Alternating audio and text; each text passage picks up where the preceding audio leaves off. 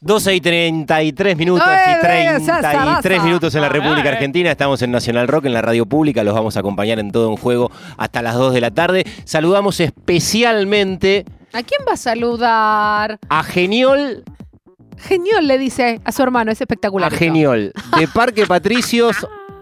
En este momento residente en Monte Chingolo. Ah, eh, Donde ¿esto está pasamos chequeado? una hermosa velada. Así Sí, que mandamos un saludo bien. grande. Están con la radio prendida. Unas ganas con- de un, pedazo de pasto en Monte con Chingolo. mates, con mates ahí con la caldera en el fuego. Debe haber quedado eh, torta. Seguro, muy rica. Sí, debe haber quedado torta, Sí, claro. seguramente. Eh, cuando llegamos había una torta que no llegamos a Debe, probar. debe para haber quedado. con Le, esa. le- le llevamos un vino eh, malabarista, que obviamente es temático, Digamos todo. haciendo referencia al protagonista de la jornada, que fue el señor Geniol. Un que vino que encaja. 54 años. No sea malo.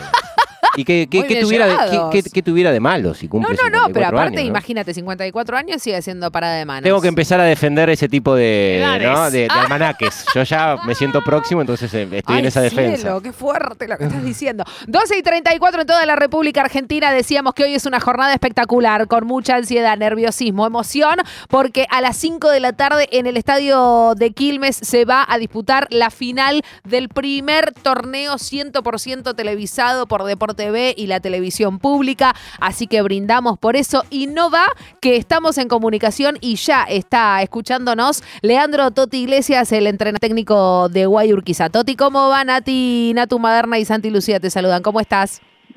Hola, buen día para todos. Eh, todo muy bien por acá. Bueno, contame todo porque obviamente una final, Guay está muy acostumbrado a jugar finales, pero bueno, también cuando hablábamos con, con Pizzi, que, que lo vamos a escuchar en un ratito nada más, esta idea, ¿no? De, de empezar a pensar por qué se empiezan a dar siempre casi los mismos nombres en, en- en las últimas instancias, ¿no? Ya casi de cuartos de final y después en, en las semifinales y, y casi se empiezan a repetir esos nombres. ¿Por qué te parece todavía que sigue pasando eso, Toti? Que son siempre los mismos nombres en las últimas instancias del fútbol femenino. Y creo que durante muchos años esos clubes trabajaron muy bien y, y por eso todavía se mantienen en lo más alto. Sí, creo que, que hay algunos equipos que están mejorando mucho también, ¿eh? Y que van a seguir mejorando y se va a poner más parejo. Pero si me preguntas específicamente por los cuatro que generalmente están, eh, es porque hace años que hacen las cosas bien o, o- o mejor que los demás. Totalmente. ¿Y, y qué viene haciendo bien Guay Urquiza para hoy estar jugando la, la final?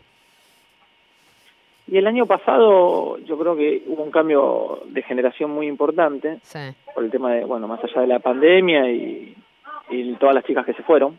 Nosotros armamos un equipo de nuevo y se pensó en, en- muy pocas jugadoras de experiencia y sí apostar a, chicas jóvenes y las empezamos a, a formar y creo que esto es consecuencia de- del trabajo del día a día, de su capacidad para mejorar y de creer en, en nosotros. Cuando digo nosotros, bueno, Germán principalmente y todo su cuerpo técnico y ahora, bueno, en mí y el, y el cuerpo técnico que me acompaña. Eh, creo que por eso estamos donde estamos, pero bueno, eh, es muy parejo, no, no, no es más como, como antes. Claro. El otro día con San Lorenzo fue muy, muy parejo, podía haber estado San Lorenzo tranquilamente en la final también. Leandro, y en términos eh, individuales, recién vos eh, mencionabas lo, de Germán, que estuvo trabajando un tiempo importante en, la UAI, su paso a la selección argentina, le- les abre la puerta a ustedes como, como todo cuerpo técnico para estar al frente de la UAI y, y llegan a una final. Me imagino que también debe ser una retribución estar en este lugar para, eh, para tu laburo muy importante, ¿no? Sí, claro. Tuve eh, la suerte de trabajar en el fútbol con, con muy buenos técnicos y, Germán es uno de ellos.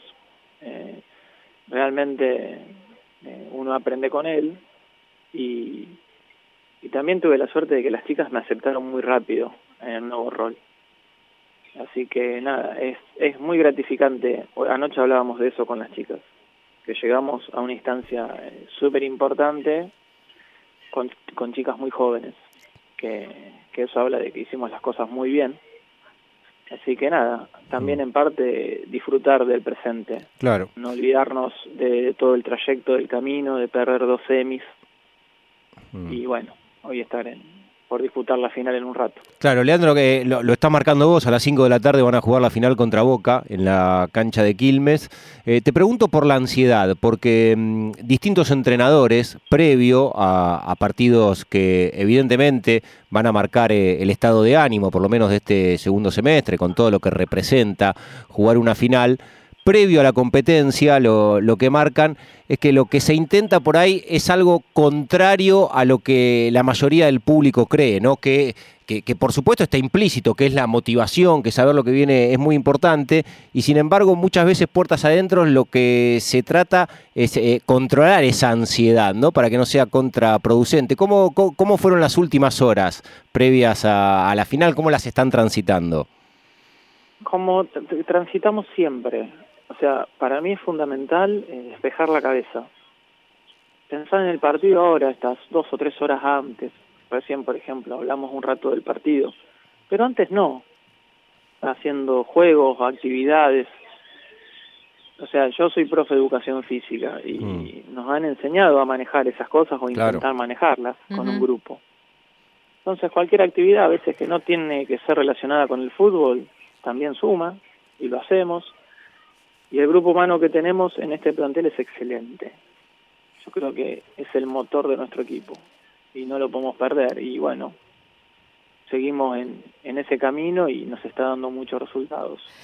Estamos hablando con Leandro Totti Iglesias, el entrenador de Guay Urquiza, en la previa de, de, lo que va a ser la, la final que, que, va a jugar la Guay, que ganó el trofeo de la AFA por última vez en el 2019. Obviamente quiere dar la vuelta para sumar su sexto campeonato de, local después del 2012, 2014, 2016, 17, 18 y también 18, 19.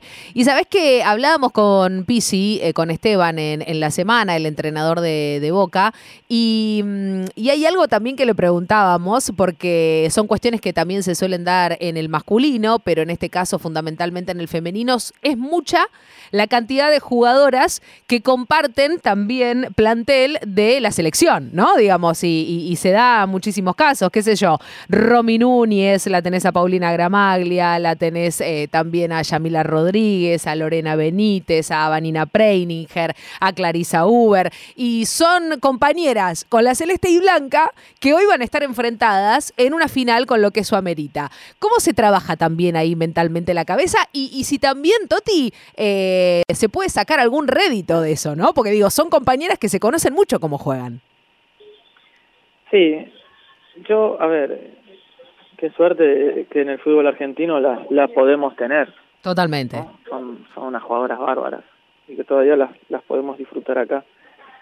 Eh, después, eh, tengo entendido que se llevan bien, así que nada, yo creo que son de, desde los dos equipos sufi lo suficientemente inteligentes saber que bueno, hoy compiten, simplemente compiten para ver quién quién se queda con un partido y el campeonato, pero eh, nada, no no no no hay mucho para agregar si sacamos eh, alguna ventaja, creo que no o creo que de los dos lados es igual, eh, todos nos conocemos, hace años que por ejemplo las chicas de Boca siempre están ahí. Yo digo que nuestras jugadoras, sacando algunos casos puntuales, son muy jóvenes. Esta para muchas va a ser su primer final. Entonces, creo que ahí sí hay diferencia. Pero después no hay mucho más para, para agregar. Veremos qué, qué pasa. Sí, eh, entiendo que de los dos lados, sobre todo las chicas nuestras, también hay admiración por varias jugadoras de Boca que han demostrado ser grandísimas jugadoras. Leandro, y en términos, eh, eh, por todo, te, pido al menos una clave del partido. Imagino que habrás hecho muchísimas lecturas de lo que te podés llegar a encontrar, de distintos escenarios, eh, de estrategias, de módulo de juego, bueno, todo lo que se piensa previo a un partido, pero se da mm, una final entre dos equipos que por lo menos cuando uno pone el trazo grueso, Leandro, viendo a, Boca y a Guay, son dos equipos que siempre intentan ser eh, protagonistas, ¿no? Que, que, piensan el juego desde la tenencia de la pelota, de, desde un lugar de búsqueda permanente. ¿Por dónde te crees que, que va a pasar hoy la historia grande del partido? Y uno puede pensar una cosa y después, viste, pasa otra a veces, ¿no? Eh, no es tan fácil. Yo creo que los duelos individuales en una final son clave. En cualquier sector del campo. Después, eh, el que puede mejor eh, administrar mejor la pelota tiene más chances. Eh, siempre y cuando uno maneje la pelota y tenga profundidad, claro. vos manejas la pelota, no pateas al arco, tampoco tiene mucho sentido. Y, y la pelota parada, bueno, casi en casi todas las finales hay, hay, un gol de pelota parada. Para, para, para, tenemos una pregunta que acá fue una discusión entre nosotros. Uno de los goles que le hicieron a, Racing, total, ya pasó el partido, lo ganaron 5 a 2, salvo que tengan una jugada similar preparada para el partido de hoy, pero no, pero acá lo discutimos, eh, Leandro, y te vamos, eh, ya que por te supuesto, ya que te tenemos, es el momento ideal para utilizarte. Eh, no me acuerdo quién había ejecutado el tiro libre, pero la pelota va al arco. Me parece que fue Romy Núñez. Romy Núñez, se abre de piernas Masagli cuando el pelota está ¿Esa jugada estaba preparada o le surgió a las pibas ahí. ¿Te acordás el gol? Sí, claro. No, a ver, sí sé cuál es el gol, obvio, pero eh, Romina y Joana, sobre todo Joana, tiene libertad absoluta para en ese momento crear cosas, ¿no? Yo tengo la suerte de tener la Joana porque eh, a mi entender tiene una cabeza superior. Entonces, bueno, habrá entendido que algo hablaron entre ellas, que se tenía que colocar ahí perjudicar a la visión de la arquera y, y salió. Con una mague la pelota entró. Si te digo, no, lo practicamos la semana, no, es mentira. Chamullo. Sí, lo que Quedaba lindo igual, ¿eh? Que tienen libertad, tienen libertad para, para crear sobre la marcha, lo que les parece a ella, porque esas son las jugadoras. Totalmente, totalmente. Sabes que, bueno, nosotros también hacemos un, un resumen siempre de, de, de, las fechas y cuando veíamos ese gol repetitivamente, decíamos, no, bueno, acá si no estuvo preparado, algo sucedió, porque aparte le tapaba la totalmente a la arquera de. Racing, Alfaro, y, y quedaba Masagli en el primer palo, venía de un córner y era preciosa también. Venía un córner, una pelota parada. Tiro libre. tiro libre. Ah, bueno, tiro libre. Tiro libre. Y decíamos, nada, si eso estuvo preparado, la verdad es bien, para que, ir. Que viene el entrenador. Y ahí vienen todos los elogios para, para el entrenador. El aplauso. Claro, que ahora lo que hizo fue tirarnos la teoría a cualquier lado, ¿no? Porque... Se fue todo. No, no. A ver, ellas son capaces de armar una jugada ahí. ¿eh? Eso sí lo hicieron, ¿eh? La armaron claro. ahí tienen esa capacidad. Divino. Hermoso, hermoso, hermoso. Y sabes que en, en, esta, en esta idea, y ya también para, para despedirte, Toti, eh, digo, últimamente, y, y, en este torneo me parece que aún lo pudimos quizás eh, diferenciar un poco más porque pudimos ver todos y cada uno de los partidos, no algunos y siempre de, de los mismos equipos. Eh, ¿te, ¿te, parece a vos que todavía en el fútbol femenino la cuestión de esto, ¿no? De los tiros libres, de las pelotas paradas, de los corner sigue siendo un recurso para llegar rápido a, al objetivo que es el gol o, o, te parece que también el fútbol femenino está intentando acomodarse más de la mitad de la cancha para adelante o saliendo jugando? ¿Qué te pasa a vos también con, con ese desarrollo teniendo en cuenta que ya venís hace unos cuantos años en el femenino, no? Eh, sí, no, yo creo, a ver, hay varias cosas buenas y que a veces entramos en una discusión y no vemos las cosas buenas que están pasando. Uh -huh. eh, yo creo que hay equipos que han mejorado un montón y van a seguir mejorando, porque están trabajando bien. Quizás no en el 2022, pero en 2023, 2024, si se sostienen, sus ideas van a andar muy bien. Y se van a agrupar a los cuatro que venimos quizás los últimos años con más ventaja. Uh -huh. Después, por otro lado, la difusión de, de ustedes es clave. Es clave porque se hace conocido y, por ejemplo, estamos trabajando con chicas inferiores y antes venían 10, 12 y ahora están viniendo 40, 50. Claro. claro. Entonces ahí, ahí empieza a haber, eso es difusión pura. A mí me parece que tenemos que tener más torneos, o sea, más partidos. No, no podemos jugar, estar sin jugar solamente tres meses. Uh -huh. Claro. Hay que, hay que buscarle la vuelta o hacer campeonatos de verano, ¿viste? Más, más estímulos, más difusión.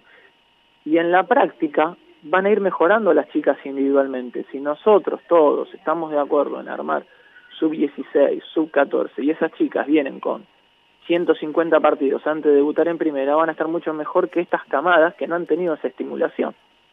Entonces, por decantación, obviamente van a, a leer mejor la pelota en el espacio, van a trabajar mejor pelota parada o la van a defender mejor.